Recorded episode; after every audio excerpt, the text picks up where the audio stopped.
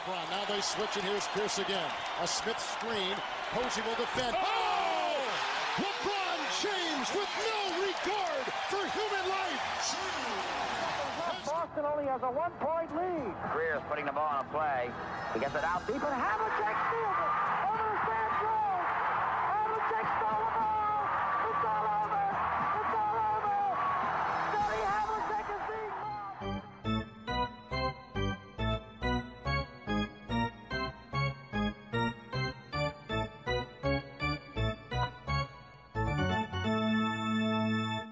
Quedas? Olá, tudo bem? Ou será que devo dizer eh, Pedro Quetas? É pá, muito bom. Nem, nem me ocorria que o meu nome poderia agora ser usado nesse tipo de, de, de trocadilhos, mas parece muito bem. Já eu tenho estado com uma certa música, não especialmente boa, mas muito viciante, de, de- dos, dos meus tempos de jovem na cabeça, Exatamente. Desde, que, desde que a escolha foi feita. Diz-me uma coisa. Passaste a noite em claro?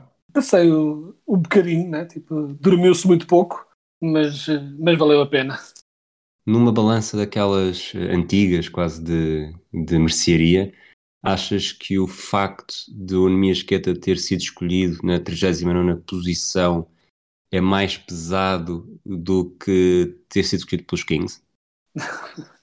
Eu acho que a escolha dele nos Kings eh, basicamente gerou duas reações automáticas da minha parte. Que foi, por um lado, ah, coitado, os Kings, mas por outro lado, eh, até pode vir a ser bom, porque é o tipo de equipa que está que não tem propriamente rotações estabelecidas, tipo, não é, invioláveis, na qual ele não teria minutos. Ele nos Kings pode ter minutos, os Kings têm o Richard Holmes e o Whiteside, mas o Whiteside, francamente, tipo, neste momento ainda terá prioridade, mas se os Kings tiverem o mínimo de inteligência, terão todo o interesse em desfazá-lo da equipa e deixar de usá-lo. E eu acho que é o tipo de equipa em que ele, com um bocadinho de sorte, irá conseguir cavar ali, pelo menos neste início de carreira, alguns minutos e começar a, a mostrar o que vale. Obviamente nunca vai jogar muito desde o início, até porque é uma 39 pique, não é? Não é propriamente um- uma estrela garantida logo de entrada, mas eh, acho que é uma equipa onde pode vir a ter algumas possibilidades de, pronto, de cavar o, o seu lugar, chamamos assim. O público português, e tem-se notado isso já que estamos a gravar em, em era de Jogos Olímpicos, pode às vezes ter, sobretudo quem não acompanha a NBA, ter alguma dificuldade em perceber o que é que eh, vai aparecer daqui para a frente. Tu já afloraste um bocadinho a questão com o facto de poder não ter minutos ou não ter muitos minutos. Achas que, primeiro, por um lado, achas que Portugal está preparado para, nas, nos primeiros jogos da fase regular, estar com grandes expectativas e depois é possível que ele nem sequer eh, se equipe ou faça poucos minutos? E segundo, se achas que essa é a opção, a opção, quer dizer, a hipótese mais provável do que, hum, do que outra qualquer. E é certo que ainda vai haver um, ainda vai haver muita água a correr por baixo da ponte, mas qual é que é o teu instinto nestes, nestes Kings com o Nemias Queta? Eu acho que, primeiro que tudo, e sem querer eh, tornar a conversa ainda mais negativa num momento de celebração, há uma coisa que eu não antecipo que aconteça, mas que as pessoas têm de ter noção que pode acontecer. Jogadores escolhidos, eh, nenhum jogador eh, escolhido no draft, nem mesmo as primeiras picks, têm contratos garantidos. Eles, depois de serem escolhidos, têm de ser contratados. Os que são nas melhores picks, obviamente, é um pro forma, né? por norma são sempre, a não ser que mostrasse algum problema físico assim do nada, mas tudo o que já é segundas rondas uh, não é assim tão descabido alguns jogadores não serem logo contratados, às vezes podem ir, por exemplo, para a G-League para desenvolverem, ou seja, serem escolhidos, mas não entrarem logo na equipa. Ou seja, as pessoas, uh, se isso acontecer, que espero que não aconteça, algumas pessoas poderão ser ainda apanhadas mais de surpresa. Que é, então espera lá, mas ele estava na NBA ou não estava? Ou seja, tipo, é um bocadinho estranho dizer isto, mas é o facto de ele ter sido escolhido não quer dizer que ele esteja automaticamente já na NBA. Eu conto que ele, que ele venha a estar, mas não é uma garantia. E acho que se isso acontecer, então o choque vai ser geral. Mas mesmo que não aconteça e que ele tenha o seu contrato e que mesmo sendo um jogador, ele vai sempre ser jogador de rotação com poucos minutos, com vários jogos em que não vai equipar, alguns em que joga só alguns minutos. Isso vai quase garantidamente acontecer, a não ser que houvesse uma explosão de lesões uh, no frontcourt dos 15 e eu fosse obrigado a usá-lo mais. E acho, francamente, não devia acontecer, mas acho que vai acontecer. Muita gente que começa a prestar mais atenção por causa de haver um jogador português na NBA e ficarem absolutamente chocados com o facto de ele mal jogar ou mesmo não jogar. Acho que é inevitável, acho que vai acontecer e vai haver eh, pronto, muito choque e consternação ao início por causa disso.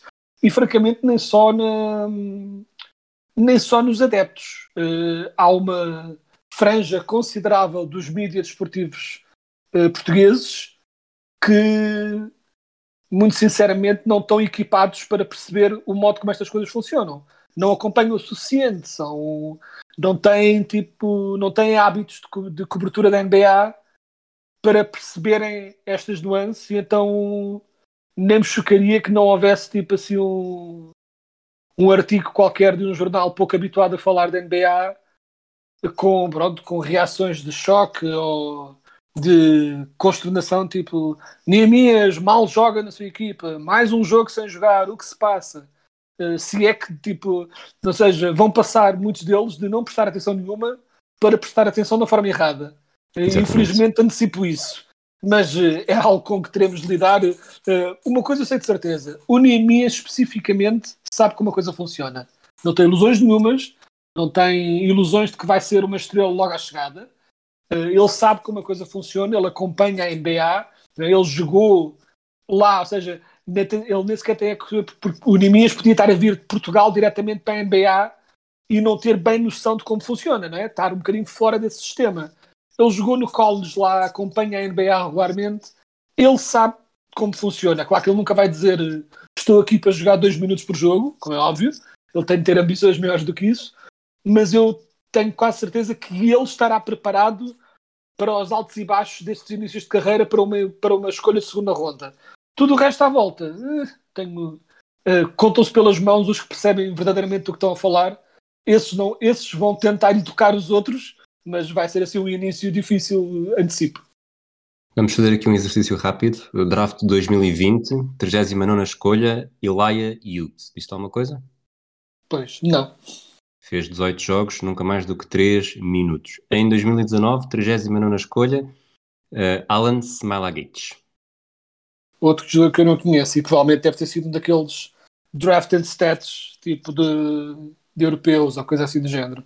É dos, é dos Warriors, já fez 29 jogos. Eh, por acaso o nome, se calhar sou eu que estou a dizer de forma a que não, a que não reconheças, mas o nome por acaso até, até algum, tem alguma coisa de jeito, direi, direi assim, porque foi, é. na altura falou-se que os Warriors o tinham escondido na, tenho ideia que até foi na G-League ou uma coisa assim, e, e, depois foi visto como um grande roubo, mas de facto até agora ainda não fez, ainda não fez muito. Vamos Exato. para 2018, 39 escolha de 2018, Isaac Bonga.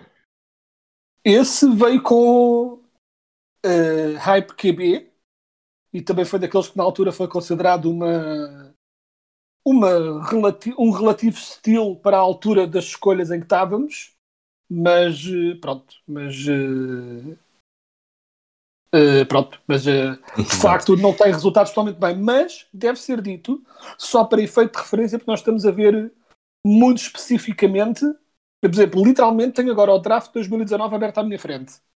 E só para mostrar como estas coisas às vezes variam muito, ou seja, não é garantido, o Isaac Bonga especificamente não correu bem, mas literalmente tu olhas à volta da 39 pick, por exemplo, neste draft, e tens Devontae Graham, que se tornou um jogador eh, bastante bom no Charlotte, eh, Mitchell Robinson, que apesar das lesões é um bom jogador, Gary Trent Jr., que tem tido os seus momentos, o Bruce Brown Jr., que tornou-se uma peça essencial dos Brooklyn Nets.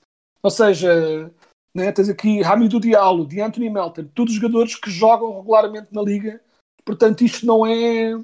Seja. Não é que. Ao mesmo tempo que não é garantido e que há muitos destes jogadores aqui à volta que não se tornam nada, o facto de seres uma escolha neste range não quer dizer que vais desaparecer por completo. Tipo, há, E há aproveitando, nuances desculpa, aproveitando esse, essa onda, vamos até aqui 2014, eh, 38ª escolha Spencer Dinwiddie, 39ª escolha o teu jogador preferido da temporada Jeremy Grant, 40 Glenn Exato. Robinson III e depois não sei se reconheces estes, eh, 41ª Nikola Jokic, Exato. 43ª Eddie Tavares, eh, isto aqui com, com o wink wink ao facto de ser um jogador também com, com alguma ligação ao português, Uh, 45 Dwight Powell, 46 Jordan Clarkson, que corrijo-me se estiver enganado, o Jordan Clarkson ganhou um prémio este ano, não foi? Também. Sim, foi sexto homem. Portanto, o sexto homem foi a 46 escolha e o MVP, ambos desta temporada, e o MVP foi a 41 deste draft de uh, 2014. Obviamente, nós estamos aqui a dizer que o Minha Esqueta vai ser uma coisa ou outra.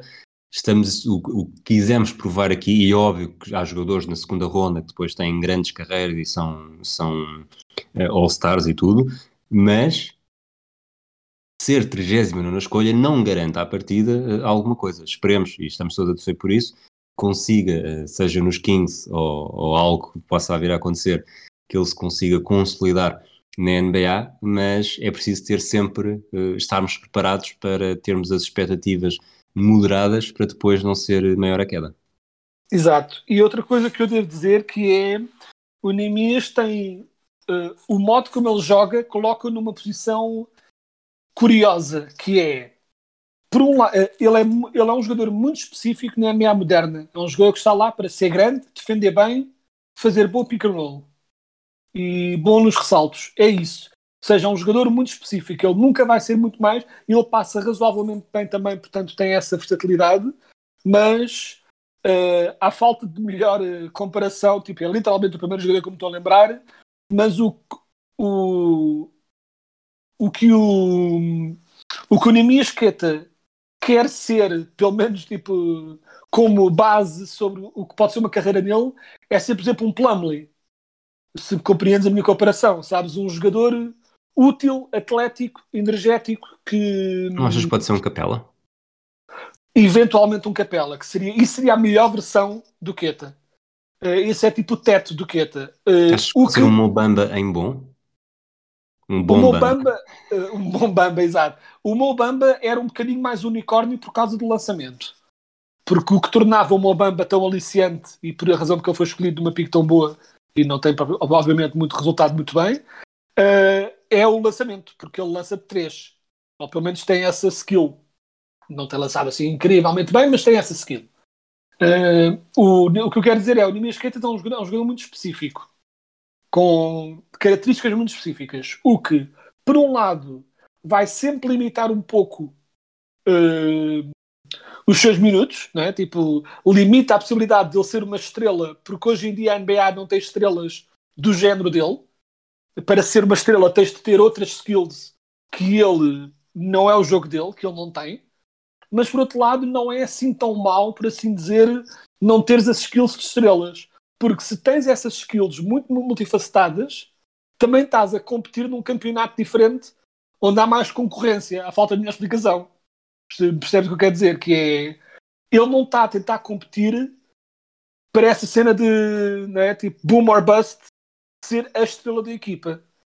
Ele está a competir para ser uh, o ideal, por exemplo, para o Queta, numa uh, ambição realista, mas moderada, seria ser aquele jogador que consegue jogar aqueles 15, 20 minutos sólidos uh, com regularidade. E se ele se tornar isso nestes primeiros anos na Liga, pelo menos, já é uma enorme vitória. E depois, se ele conseguir ascender, por exemplo, ao que um Capela conseguiu fazer, então isso é ótimo. O Capela tornou-se, e principalmente este ano, tem sido bom de um modo geral, mas principalmente este ano, evoluiu muito como defensor e mostrou que há uma utilidade para jogadores do género do, do Neemias. E, ou seja, por exemplo, o Neemias não é um jogador de post moves. Mas ainda bem, porque os jogadores de post moves da NBA hoje em dia têm utilidade quase nula. Não quer dizer que não haja bons jogadores postos com post moves da NBA. Os dois candidatos a MVP são dois bons jogadores que jogam bem no post, o Embiid e o Jokic, mas eles são bons por tudo o resto que fazem. Os post moves são bónus. É? Tipo, basta ver o último grande jogador escolhido em piques altas, que era a sua grande skill era post moves, foi o Jalil Okafor e tem sido o que se vê. Ou seja, não é uma característica útil, mas um poste que defende bem, faz bons pick and rolls e passa bem do post para os shooters à volta, é um jogador muito útil, uh, apesar do declínio dos postes dominantes na NBA, mais ou menos, o ano passado né, Jokic e Embiid, mas uh, o facto de já não termos essa coisa do foco no post move e de pôr a bola para o post no poste, não quer dizer que os postes deixaram de ser úteis. Passaram a ser úteis de uma forma diferente. Eu acho que o Nemias, se tudo correr bem se trabalhar bem para isso, pode se tornar um desses postos, um desses postos muito úteis que dão jeito a uma equipa que precisa ter uma rotação saudável de bigs à volta das suas estrelas mais completas. Uma pergunta muito rápida antes de avançarmos. Uh, uhum. Achas que o Niasqueta vai dar aos Kings o que Marvin Bagley ainda não conseguiu dar? É, são, são skills diferentes. O Marvin Bagley é um bust porque era suposto ser uma estrela e não tem sido. Uh, o Marvin Bagley não é um grande defensor. Logo, o que teria de oferecer era grande ataque. E ele tem oferecido ataque moderado. E ressaltos moderado. Portanto, são exigências diferentes. Muito bem. Eu acho que o, os Kings daqui a uns anos vão perceber que o, o Marvin Bagley seria uma boa 39 escolha e o Nimias é uma ótima segunda escolha. Mas vamos então falar dos, dos primeiros nomes uh, da lista. Eu acho que o Kate Cunningham nos Detroit Pistons não foi surpresa para ninguém. Depois os Rockets escolheram o Jalen Green, nos Cavaliers o Evan Mobley. Até aqui direi eu que não vi, não vi qualquer minuto destes jogadores, não sabia, acho que nunca estive tão pouco atento a um draft antes do draft acontecer e mesmo durante o draft estava com, com os olhos uh, nos Jogos Olímpicos em no, dois monitores e só através das notificações do telemóvel é que soube o que é que ia acontecendo. Pareceu-me que a primeira grande surpresa foi o Scottie Barnes nos Raptors em quarto, o que deixou o Jalen Suggs cair para a quinta posição, para os teus Orlando Magic, que também escolheram praticamente logo a seguir na oitava com o Franz Wagner, alemão. Portanto, a primeira pergunta que eu te faço é mesmo essa. No ponto de vista do adepto dos Magic, foi o draft perfeito, tendo em conta o que poderia acontecer? Uh, perfeito, ainda não estou pronto para dizer. A primeira escolha não podia ter corrido melhor, francamente. Porque as primeiras três estavam basicamente escritas, porque o Kate Cunningham era claramente a primeira escolha, e embora houvesse uma dúvida entre se Jalen Green ou Evan Mobley serão, terão mais potencial, os Rockets tinham anunciado uh, já a todos os ventos que a escolha deles era o Jalen Green, o que fez com que os, uh, que os Cavs tivessem uma escolha muito fácil em escolher o Evan Mobley, que acho que se cumprir o seu potencial pode fazer um front-court absolutamente demolidor com o, o Jarrett Allen. Acho que os Cavs podem pode vir aqui ter uma equipa mesmo muito, muito interessante a nível ofensivo e defensivo. Depois veio a surpresa, com os Toronto Raptors a irem mais para o Scottie Barnes, o que foi um choque, porque não porque o Scottie Barnes, do que eu ouço, uh, tudo aponta para que seja um bom jogador, um daqueles jogadores é, de canivete suíço, que faz tudo bem, não lança super bem, mas faz tudo um bocadinho bem, defende bem, passa bem, um jogador sólido. Mas este era considerado um draft de quatro estrelas e depois vários jogadores com potencial a seguir, mas havia quatro estrelas neste draft. E uma dessas quatro estrelas era o Jalen Suggs, e os Toronto Raptors não quiseram ir para o Jalen Suggs, seja lá por que razão tiveram, e os Magic, que estou plenamente convencido que estavam completamente com outras ideias para o draft, com outras, com, outras uh, ideias de escolhas, e basicamente estavam a olhar para os outros jogadores todos com potencial e a pensar em qual, qual é que vamos escolher, se vamos para o Scottie Barnes, para o Jonathan Kuminga, algo nessa onda, e de repente caiu-lhes o Jalen Suggs no colo, que é, francamente, uma escolha incrível para, para os Magic, acima de tudo, porque dá, eh, à medida que eles vão cristalizando os seus jogadores com potencial à volta, o SEG dá-lhes um ponto focal, dá-lhes uma estrela. Dá-lhes este jogador tem a bola nas mãos, a equipa é dele, ele é o líder. Agora vamos ver como é que organizamos a equipa à volta deste líder. E ainda por cima, uh, tem a utilidade de uh, conseguirem ter conseguido este líder sem abdicar da filosofia mais defensiva que os Magic têm de um modo geral montado, porque Jonas Suggs também, tanto quanto sei, também defende bastante bem. Ou seja, eles conseguiram um bom two-way player que é ao mesmo tempo o líder da equipa, não só a nível da marcação de ponto, mas a nível de, de tudo. Ou seja, ao menos agora há um plano, e o plano é começar o jogo sempre com a bola nas mãos de Jalen Suggs e todos os outros jogadores vão se adaptando às suas missões à volta disso, que era o que faltava um bocado antes do Magic, é que faltava uma estratégia, um ponto focal. Mesmo nos tempos do Vucevic, era como tínhamos já falado, o ponto focal ser um poste com post moves é complicado na NBA moderna. Uh, porque o Vucevic não podia ter a bola sempre nas mãos porque era poste. Agora há alguém para liderar a equipa, há... ou seja, o Suggs vai ser para, o... para os Magic, o que o Kate Cunningham vai ser para os Pistons, que estavam um bocado na mesma situação. Vários jogadores com potencial, mas faltava esse ponto focal. O Kate Cunningham, tanto quanto se sabe, é um jogador de um nível acima, no nível de talento potencial, mas o Suggs é um bocadinho. é uma versão não com um teto não tão grande como o Kate Cunningham, mas o mesmo género do jogador.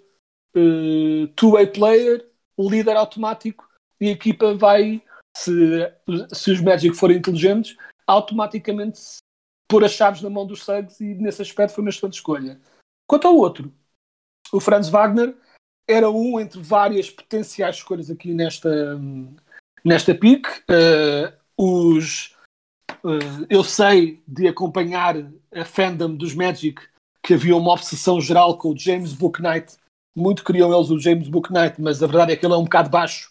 E com o Suggs e mais, os Magic já têm Cole Anthony, Michael Fultz, o RJ Hampton que foram buscar. Já têm imensos jogadores jovens para rodar nos bases.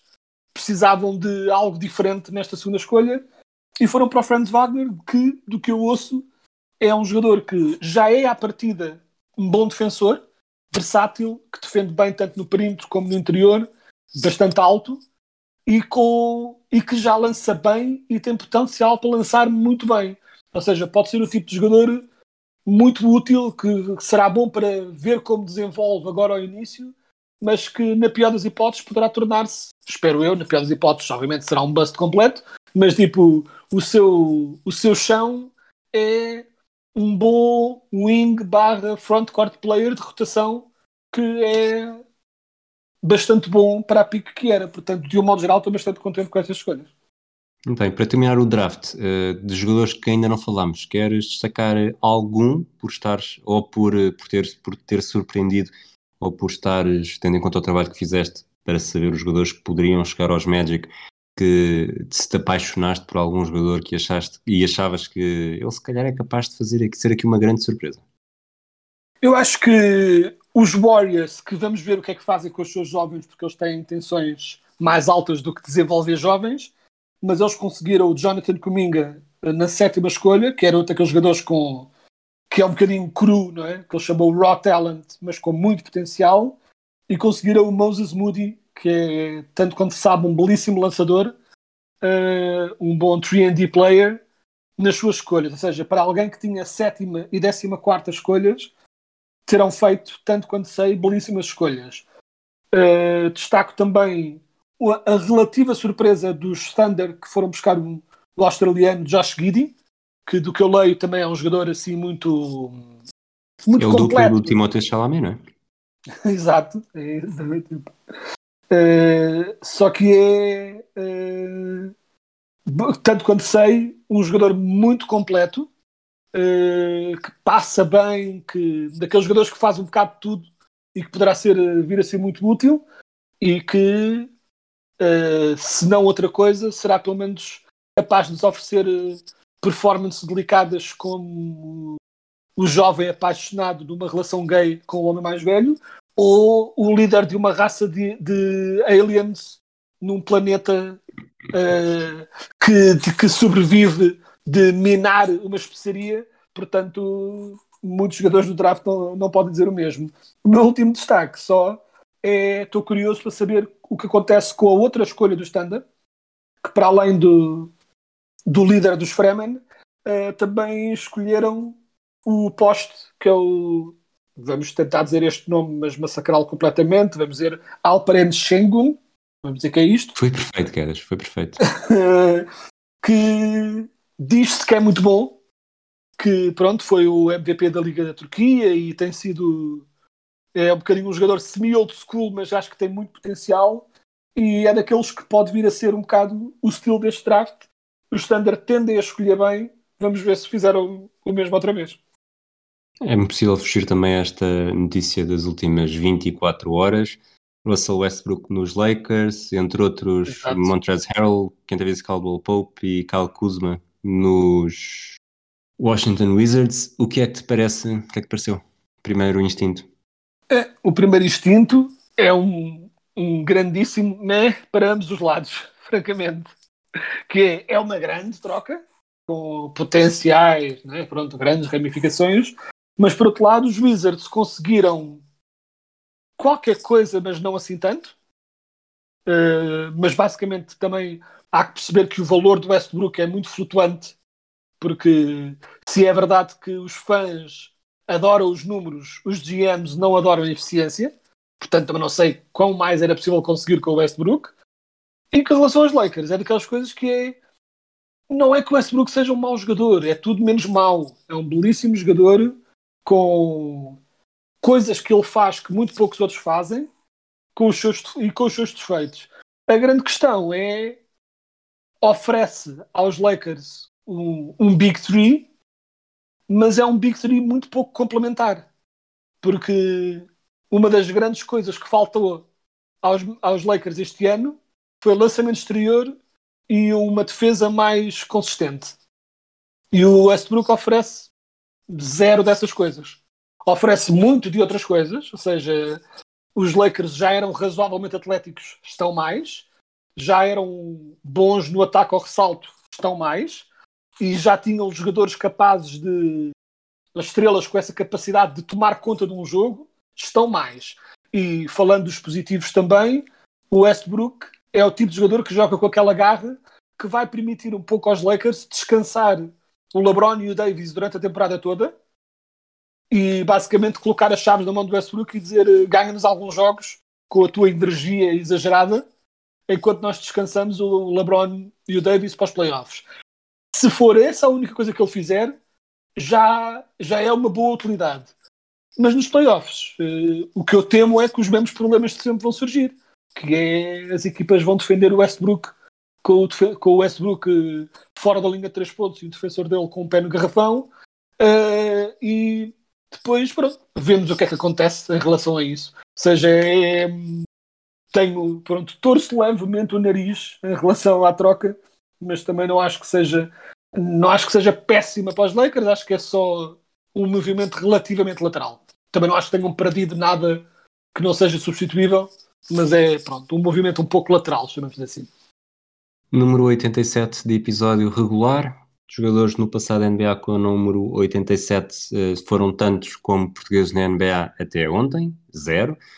Eh, draft de 87, a 39 escolha foi o Vincent Askew para os Philadelphia 76ers, um jogador que eu não reconheço nem um pouco, mas primeira escolha foi uma escolha que marca eh, duas décadas de NBA, o David Robinson. Depois tivemos também o Scottie Pippen na quinta, o Reggie Miller na décima primeira, são três eh, Hall of Famers deste, deste draft. Depois há também eh, jogadores como eh, o Horace Grant, o Mark Jackson, Reggie Lewis, Reggie Lewis que é o outro que vem estender aqui as tragédias relacionadas com os Celtics, porque ele também teve, teve uma Uhum. morte muito prematura em 93, portanto, quando Uhum. tinha, tinha poucos anos. Falou-se muito que, que esta nova geração do Celtics, o que é que seria com o Reggie Lewis e Len Bias? Nunca chegou a acontecer, pelo menos o Reggie Lewis ainda faz eh, alguns anos na NBA, chega a ser All-Star e tem o número retirado, o que não é, não é comum. Não sei se não será mesmo o único jogador que tenha a camisola retirada nos Celtics que nunca, tinha, nun- nunca tenha sido campeão. Portanto, Uhum. vale, vale bastante também. Não sei se tens algumas, eh, alguma observação a fazer a este draft de 87? Não, acho que é um daqueles drafts eh, underrated, não é? Porque para além desses jogadores que disseste, ainda tens o, o excelente Kevin Johnson, não é? Eh, antes dele o Kenny Smith, conhecido mais agora como comentador, mas que foi um jogador muito útil para os Rockets, não é? O Jet, e também o melhor, eh, ou o mais simpático e rápido dos Monstars, o Muggsy Bogues, também. O jogador, o jogador que me fez torcer pelos Charlotte Hornets eh, na altura.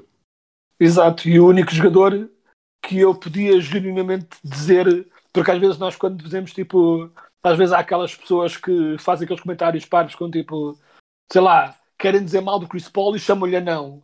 Eu tipo, malta, o Chris Paul tem tipo 1,80m. tipo, ele é, ele é pequeno para a NBA, mas é tudo menos anão. Já o Muggsy Bugs é baixo para qualquer desporto, para, em qualquer circunstância ele era baixo. Não é? tipo, ele tinha 1,60m. Uh, portanto, era aqueles jogadores que fazia pensar, tipo, que fazia jogadores, pessoas como eu pensar, uh, não credivelmente, mas pensar tipo, ok, há pelo menos uma vaga possibilidade de, de pessoas como eu poderem fazer alguma coisa uh, a nível de basquete que não seja só passar a bola aos outros jogadores. O Nate Robinson, que era visto como um baixo e bastante baixo na NBA, se o que dizer de cabeça, acho que tinha 1,71m, portanto o Muggsy Bogues 11 centímetros mais baixo. Sim, Final... o, Spud, o Spudweb também era mínimo, tinha a minha altura. E, era, e a piada com o Spudweb era tipo, Ei, como é que um jogador tão menor que conseguia afundar? E eu, ah, obrigado. Exatamente. Ele tem exatamente a minha altura, muito obrigado. Perspectivas. Fina... Para terminar mesmo, final de 87, mais uma reedição entre Celtics e Lakers, mais uma vez uh, cair para o lado dos Lakers, 4-2, eu acho que aqui foi, é capaz de ser possivelmente aquele em que as duas equipas estavam. Não sei se é o melhor duelo de, de final da, da década, mas Lakers ainda com Karim Abdul-Jabbar, com Michael Cooper, com obviamente Magic Johnson e depois e James Worthy também já numa fase mais mais consolidada da carreira. E os Celtics a serem os Celtics não muda muito. O Larry Bird o Kevin McHale o Robert Parrish uh, Danny Ainge mas Bill Walton e saiu aos Lakers, que foi mais um sinal, apesar dos Celtics terem sido campeões no ano anterior, foi mais um sinal de que esta, que esta década acaba por ser quase, quase não, é um bocadinho mais Lakers e marca uh, em definitivo o fim da hegemonia dos Celtics, porque lá está, desde 80, este foi o primeiro ano de um jejum que só terminou em 2008 e que só em 2008 é que fugiu, portanto, desde este ano até agora, que são 34, os Celtics só conseguiram vencer uma vez. Sim, e acima de tudo, o que eu noto aqui é que uh, foi uh, um ano em que se notou o Magic Johnson já era obviamente a estrela da equipa e já era a engrenagem que fazia tudo rodar, mas notava-se ainda assim sempre a tendência para dar a bola para os outros, a ser uh, um puro point guard. E nestas finais, tanto que não era raro o Magic Johnson ser o terceiro melhor marcador da equipa, atrás do Karim e do James Worthy. E era por questão de tarefas em campo, não era assim tão descabido. Mas aqui foi mesmo Magic Johnson no seu pico de forma, em que, para além dos, das suas habituais oito ressaltos e três assistências, uh, tinha também, marcou 26 pontos. Ou seja, foi claramente umas finais em que o Magic Johnson tipo, decidiu deixar de brincar com a coisa e decidiu assumir é, é a altura de dominar, vamos dominar e, e pronto, ele foi, foi o Finals MVP, foi uma escolha óbvia e pronto, eu acho que aqui estes Lakers era mesmo o pique dos Showtime Lakers, com Magic a liderar e uma belíssima equipa à sua volta que combateu uma equipa dos, dos Boston que não estava na sua que não sei se estaria na sua máxima força de sempre, mas muito perto disso também. Vamos de férias, quedas? É isso, vamos, vamos lá descansar um bocadinho, também merecemos. Um abraço a todos e até à próxima, seja lá quando a, próxima for.